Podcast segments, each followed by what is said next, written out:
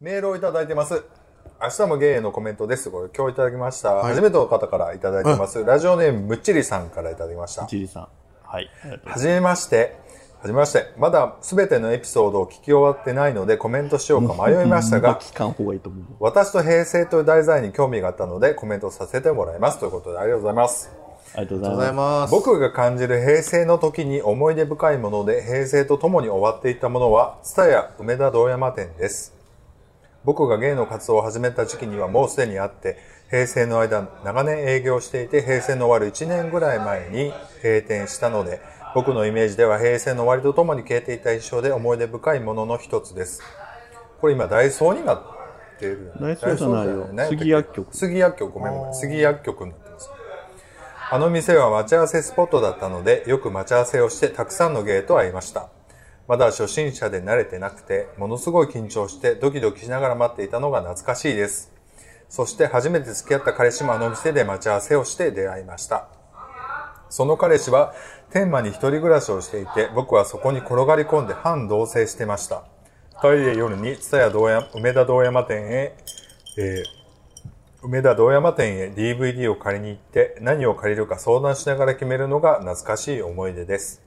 あと、数年前に道山の発展サウナでエッチをした相手が、蔦屋道山店で、梅田道山店で、えーバイトをしてる人で、知り合いになってからは CD をレンタルするときにいろいろと情報を教えてくれたりしました。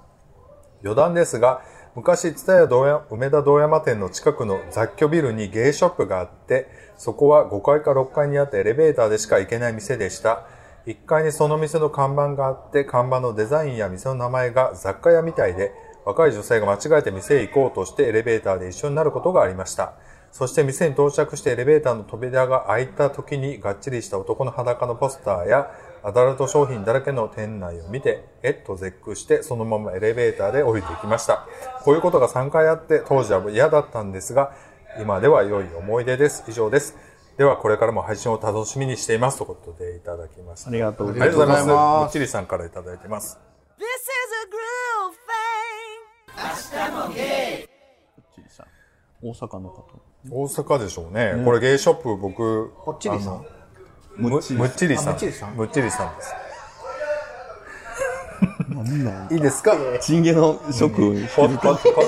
ちゃりキャンディけちゃうから。飲んだぽっちゃりでもない。んたくキャンディーさんいいですか？チンゲイにする今度から。これあの、エレベーターで行くゲイショップ、僕も行ったことあるわ。えー、どの辺なの？あのあのね、昔、あれ、どこって言ったらいいのかな行ったことある。んで、か、あの、六六ちゃうわ。ケツワラ買ったんかな。そうそうそう。懐かしいと思いました。今でも持ってるんですか？今もないわ、あれ。どこ行ってんの？それなんで買ったかというと、女装の時に下には履いたら面白いかなと思っていや、絶対同時に一緒に履いてるやん。入入ってるやん。違う違う、あなたが大阪来る前。あそうなの僕、初めて女装した時に、もうなんか女装とケツ割れがいなんか混じってるあたりがもうサイコパスだね、やっぱり。あなたに言そう、われたんだほんまに、よう言うたら思った今言いながら。よう言うたら。割とライン一緒やったんだ なんで足は美意識やん。けど、一緒やったなんか、なんか女装の下に六尺はなんかふんどししとったとこあったよね、なんか。足？わかんない。もう、あわかん今、変なもんがいっぱい、わかんない。わからん、怖い。ドレス。だから、ツタヤはね、こう、待ち合わせ場所でもあったよね、あそこの前で、とりあえず。このポッドキャストもさ、一回あの辺で待ち合わせてから行った時あったよね、なんか。あ、初めてナイス、ナイス。ない？喫茶店。え、あの、ファミマの隣？あの、上、2階、3階のとこ違う違う。なんかどっかで一回喫茶店前、あの、あ、え、なんだっけ？アバンテやろ？アバンテでしたっけ、あの辺で待ち合わせしたことあるけど、ツタヤ前はないんちゃうかな？ないか僕、ツタヤ前で待ち合わせっていうのが、なない。あの、イルモンテの前とかはある。イルモンテって。そう、だから週末とかにあの辺行くと、なんか、お互いいろんな、その、待ち合わせしてる人がいて、結構可愛い子がいたらチラチラ目があったりとかね。楽しかったよ。僕あの、ディックさんと、もう一人誰でしたっけ？ベスさん。ベスさんと待ち合わせしたことあります。蔦屋前でそれまで初めてベスさんに会った時ちゃうかなリックさんが連れてきて平成の思い出とかあります？もうそんなんもうなかなか難しいからさっきも喋っとったけど、いっぱいありますもんだって。っていうか平成の人やもんな僕らはほぼ平成ですまあ、からね。デビューが平成で芸芸時代といえば平成やったっていう話もね。でもね言うてもね。やっぱりなんかあれよね。なんか一つのゲイの文化っていうかさ、この間まあバディが休休館というか終わりましたってなったけど、やっぱりその20年前ぐらいからさそのやっぱりインターネットとともにみたいなとこがあったやんかなんかやっぱ平成っていうのは割とそういうあれじゃないの、インターネットっていうのがさ一つの時代なんじゃない？まあスマホ、まあ10年前にスマホできたり、その前にインターネットができたし、みたいな。で、それですごい変化は大きかったし、で、この間、だから自分もさ、あの、バディの最終見た、読んだんですよ。いや、でもあれはでも、よ読んだ方がよかった。読めてよかったなと思って結構本当に歴代のいろんな人の、そのゲイシーンの中でこうやっぱりカルチャー作ってきた人の、やっぱ特集というか、まあ、結構コメントバーっと全部載せていってて、あれは確かにもなんかそのバディがうんぬんっていうよりはその一つの平成とか、そのゲイカルチャーの一つのこう時代のこうまとめとしてすごい読み応えありましたよ。確かにね。だからバディって言うとまあ平成やったんやね。だからまあ20 25周年やったよね。だからほほぼほぼ平成5年ぐらいからずっとやってたって話、やっぱりその役割は大きかったしね。うん、なんかまあそういう媒体はどんどん移ってはいってるけど。なんかでもよう考えたらだから平成とかってなんかあんまりそんなになんかなん結局昭和の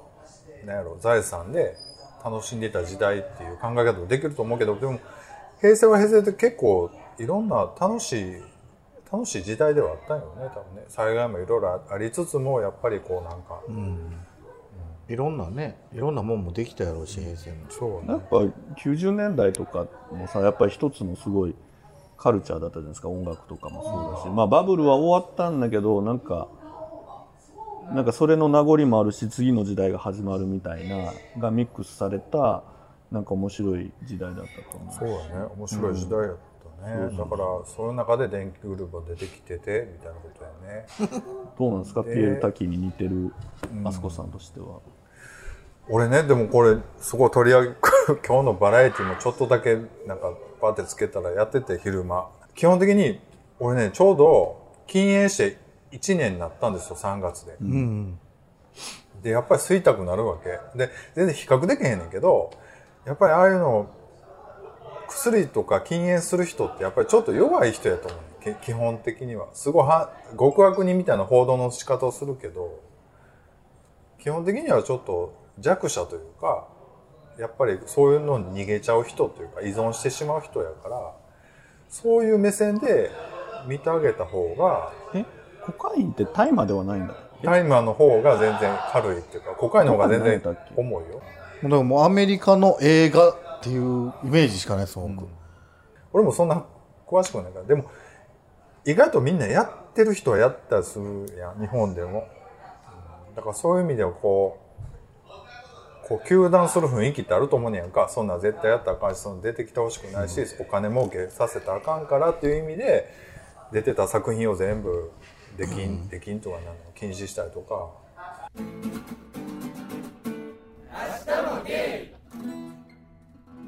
それと一緒でやっぱりある意味病気まで言ったらどうか分からんけどやっぱり依存症やから。犯罪はだ法律は違反してるっていうのは、それで法律違反してますよ逮捕されるのは分かるけどそれと別に依存症っていうところでもうちょっとなんかやってあげないとまたな再犯する人ずっと再犯するやん薬って。いやだからそうやねなんかさっきのねそのゲイの自分がカミングアウトしたけど一切波風が立たないみたいなのも結構根っこは一緒で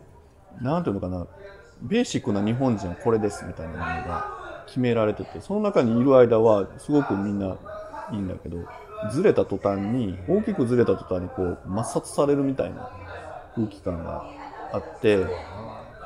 例えばなんていうか自分なんていうのは逆に言うと用意周到にこう周りから評価される人間像を作った上でゲイですって公表したからなんていうのかなこのまこの中にいるからそういうゲイであろうがこの人のことを叩いてはいけないみたいな、まあ、同調圧力みたいなものを自分も作りながらやったからそうだったんだけど例えば僕がすごくとんちんカンですごい好き嫌いみんなからの評価が分かれるような人だったらなもうちょっと違うあのことが起こったかもしれないみたいなのもあるんですけど、なんなんていうのかな。あの薬とかのねあとああいう DV とかもそうだしなんていうかこう根本的なところの問題にはいかなくてそのやった結果のことばっかりをみんな叩くんだけどなんかそこに至って例えばその DV してしまうお母さんとか子育てで子供を蹴ってるみたいな動画でわーってなるけどじゃあそのお母さんなぜその子供を蹴るまで至ったんだろうみたいなところには多分本当はもっとそこに至らなくて済むような予防線っていっぱいあったはずやけど多分いろんな悪い条件が重なってそういう風になってるしコカインに手出すまでには多分いろんなもっとケアするというかサポートがあればそこに行かなかったこととかもできたと思うんだけどで実際にやったんだったら一回一線超えてるけどもう一回この人を救える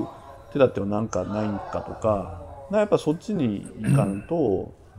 なんかもう、はい、終わり、みたいな。はい、やっちゃった、みたいな。はい、バレました、みたいな。はい、あなたの人生終わりです、みたいな。なんかそ、それが怖い。なんか、その感じがね。いかんもうあなたダメって言ったけど、でもあなたダメだけど、あなたまだでも半人生半分残ってるんだから、もう一回ちょっと次どういうふうにしていくか一緒に考えようみたいなところに持っていかないと、やっぱりダメだと思うんですよね。と思うな、で実際薬結構あるからな。あるよ、もあんまりこう言われへんけど芸業界もすごいすごいあるから。こっちだと僕も聞きますもんこっちの人でも。明らかにやってる人何人か名前聞きましたし、でこの間まで行けてたラッシュだって、今まで当たり前みたいに持ってたわけじゃないですかみんなね、でそれがあかんようになりました。法律でダメになりましたはい輸入しました。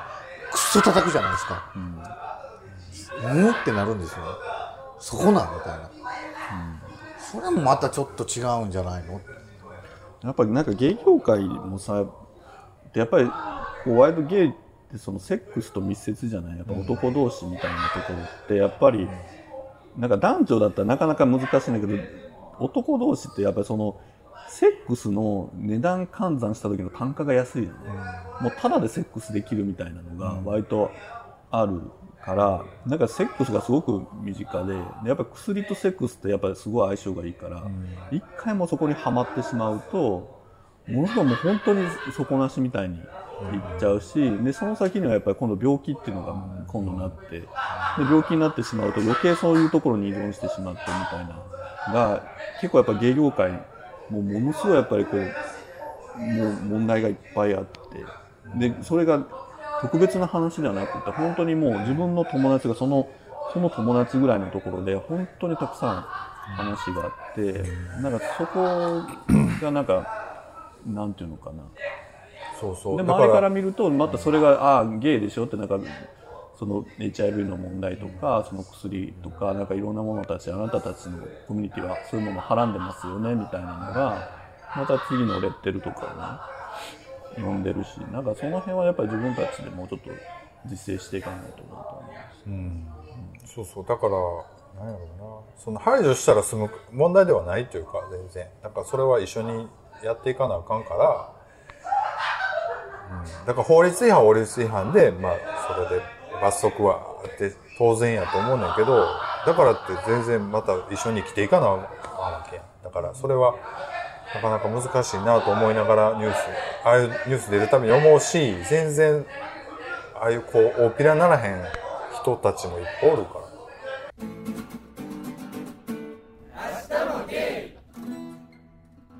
でちょっとネタがあるのでそれを喋って終わりますけども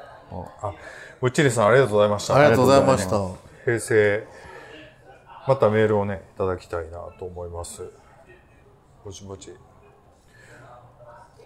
で今ちょっとねあの今まで撮ったやつを整理してまして、えっと220、えっと15回ぐらいなのかな。なんか有料で出してません？うん。過去過去回のやつ有料みたいな。あれちゃうんかな？出してない出してないえお金入ってけえへんけどそんな。えどこで？え俺がま違うやつと見間違えたの。あのーそうそう。検索できるようにしようかな思ってね、はい。ちょっと準備ししてみたりしたんですけど、それは内内容聞き直してるってことですか？あのねあの Google の音声解析みたいな API があってそれ通すとすごい精度悪いねんけど単語単語は認識されるから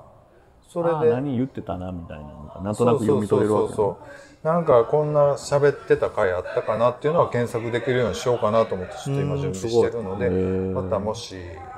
すごいなんかぽい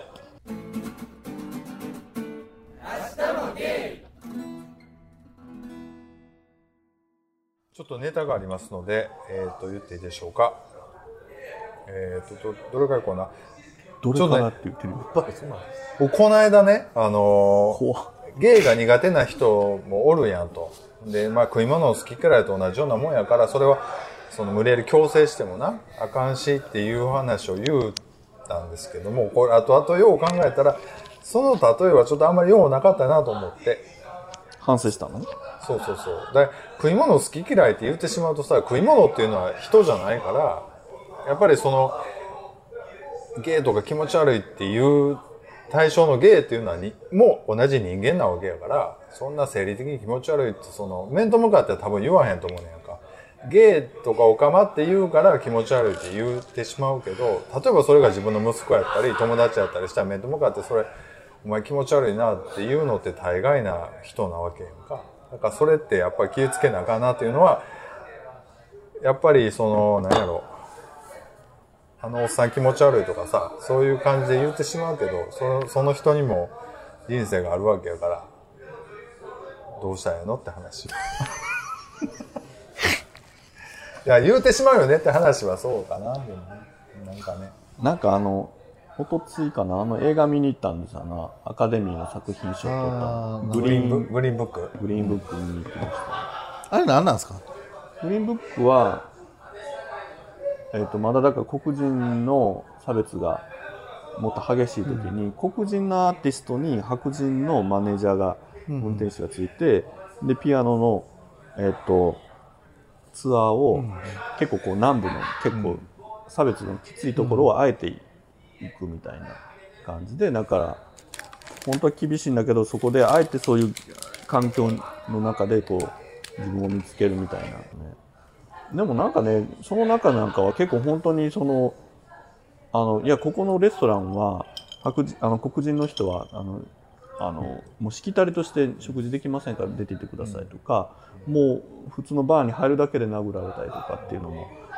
あってでもやっぱりそれでなんでやねんなんでやねんっていうことがこう形になるからこそやっぱ差別は良くないとか、差別されるのは理解できないみたいなことがあるからこう変化していくわけでだから別にそのあすこさんの言ってたことのなんかその嫌悪感を持つみたいなこととかをなんか表現すること自体は僕はあんまり悪くないのかなと思う。そうそう。だ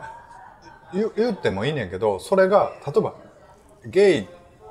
ゲイっていう人たちってとかさ、オカマっていう人たちってなった時には、対象がすごい広くなるから、そこ言いやすいんだけど、その中には俺も含まれるし、もしかしたらあなたの友達も含まれるかもしれないし、もしかしたらあなたの息子も含まれるかもしれないってなって、例えば対象が個人になった時には、その気持ち悪いとか、お前とはもう一生喋りたくないとか、視界から消えてくれってことって、一人の人にはなかなか言えない言葉だったりするのが、そのゲイとかあーそういうことねオカマってなった時には、平気で言えてしまうし、で、それって、でもしゃあないよね。言っても好き嫌いと同じようなものやから言ってもしゃあないよねって俺言ったけど、よう考えたら対象が同じ人同士ねやから、それは大人としては、思うのはええねん。思うのはしゃあないと思う、それは。そう、俺も思ったりする人もおるんや。やっぱりそれはゲイ以外っていうか、例えばなんか、やよな、ものすごい体臭きつい人が 横に来た時に、あ、ちょっと嫌やなと思ったりはす思うやん、みんな、それは。でも、だからって言って、表に向かって、思って当然でしょみたいな顔して言うのってやっぱりちょっと大人としては違うなっていうことをちょっと思ったってことかな。それはそうねなんかやっぱ自分とかそれ一番思うのってやっぱりそのなんかあのアジア圏でいうとさやっぱり日本人ってその中国とかさやっぱりその韓国とかっていうにしたいってすごくこうやっぱりこう嫌悪感持ってる人多いじゃない、ななんかこう特にやっぱりこう韓国とかっていうこと、まあ中国人はどうのこうのマナー悪いとか言うけどなんか韓国とかの人とかにっても言うじゃない、でもなんか全然本当にあの韓国の血を引いてる人なんてもう大阪なんかもう死ぬほどいるから。いろいろ問題もあるからさ、それはすごいあんねんけど、いやでも、でもさなんか結局自分も学生時代とかさなんか韓国とか中国の留学生いっぱいいたけどめっちゃ仲良かったし、その中で好き嫌いはあったけどなんか国籍で好き嫌いじゃなかったけどでだからあなたは何人だから嫌いとかなんて絶対言わないんだけどでもなんか周りとか見るとなんかやっぱり何々人やからみたいなことを言ってるけどやっぱ想像力が足りないなと思うんだよね。なんかやっぱ海外で日本人はとかって言われるのに対してはすごく嫌だと思うんだけど、やっぱ日本にいるその外国人に対するそういうなんかはなんか僕はものすごくこう嫌悪感を持つのねそのこと自体にあこの人って本当にこう想像力のない人なんだなみたいなっていうふうには思うけどね。なのでなんかね、あのちょっと食べ物例えてそんなことなんかその内面的にはそういう感じで思ってしまうのはしゃあないと思うねんけどやっぱりそれはそれでこうお互いにねそういうことで生理的に嫌いやからっていう理由で視界からなくなれとかもうそういうのあんまり出る杭を打つみたいな感じはちょっとみっともないからやめた方がいいなっていうふうには思いますっていうことを言いたかったんですけど。あともう一個ネタがあります。えっ、と、性の多様性学べます。中高生向け LGBT 映像教材ドラマ仕立てでというのを、これ、リンク見てもらいました見てないあの、これ、例の日高先生が監修したのは、あの、学校にこう、行ってるんですね。で、あの、188回やったかな？多分来てもらって話を伺った時に、まあ、その中高生にそういうのもやっていきたいですみたいなおっしゃってたのがもう全然そういうのやられてるんだなと思って改めて思って。でその回を僕を聞き返したんですけどもまあひどくて。まあ反面教師にまあぜひ聞いてほしいなと思うんですけども あの宝塚大学のね今日の日高先生に来ていただいていろいろ話を伺った回もありますのでぜひねこの8年間の間にも。もう本当に私ももう今でもこう震え上がるぐらいひどい空気感やったもんね。あの私1時間ぐらい遅れ仕事で遅れてきた時に、え？何が起こってんのここみたいな。どうしてか分かんなかったですもんね。まあ聞いてみて。けどちょっと俺よ5分ぐらい聞いてちょっとそそっと止めて。あかんやん。いや懐かしい。な2年前ぐらいなんですけどね。うんちょっとだからいろいろ頑張ってはるなと思って。そあの時はまだアンケートとかを取ってはったんでナインモンスターズとかで。そんな話してたなとか思いながら。そういやなんか全然関係ない話ですけど、はい。なんか今大阪市の観光局がこうインインバウンドの LGBT 向けあなんか見てみた、ねあれはどこ誰がやってるの？あれは某堂山の,、あのちょっと年年上の兄貴系のお店のマスターと、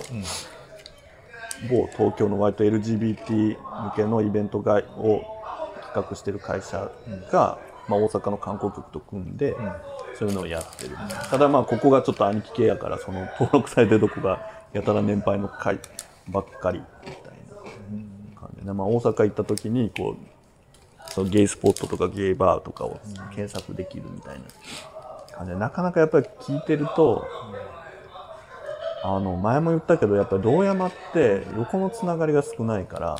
結局ああの人がやるんだったらいいですとかあこの人がやるんだったらその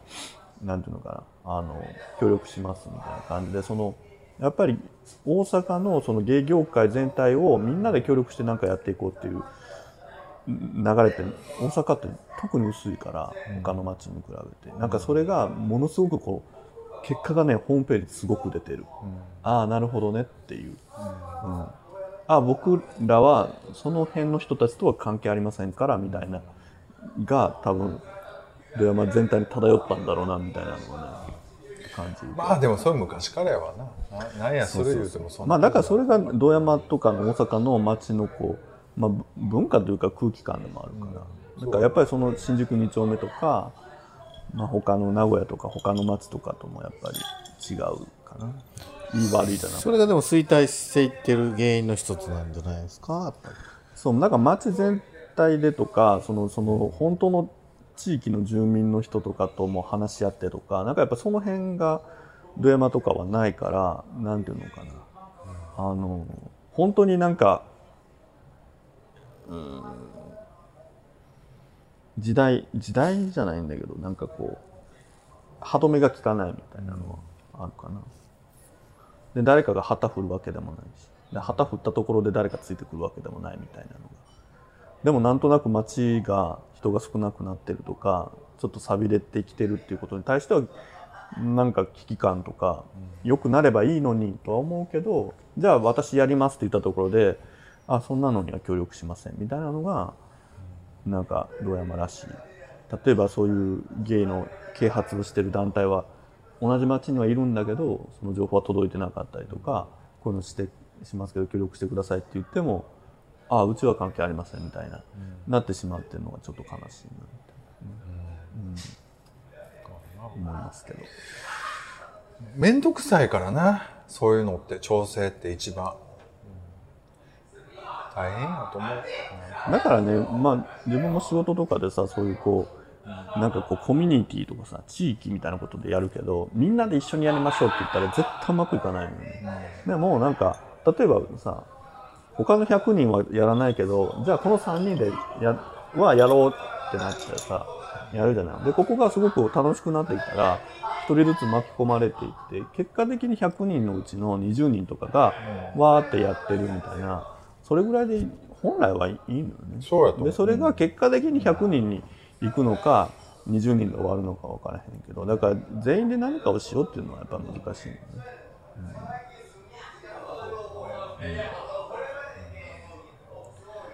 まあ、ほんでそんな喧嘩するほどそんなパイがないからね。そんなんやろう。あどうなんかな。難しいな。昔はほらなんかエクスプロージョンの鍵にアロンアルファを詰めるみたいなさ昔な。もう20年ぐらい前。ね。どこどこの店の前でうんこするとかね。うん、そういうこうなんかなんなんみたいな。潰し合いみたいな。子供かみたいな感じあったけど、今はもうそこまでするほどのあれもないしね。そうだからまあエネルギーがないのうんねエネルギー。が昔はやっぱ街にお金も人も溢れてたからそこで上に行けば行くほどそのそこにこう集まるみたいなところはあったけど今はねだからこう湧き出ない井戸水には誰も来ないみたいなところは。そう汲みに来ないって感じですね。でもうみんな疲れて店閉めちゃうしな。そう、うん。ということでね。平成平成最後の収録が堂山の未来にため息を作っている。何やろう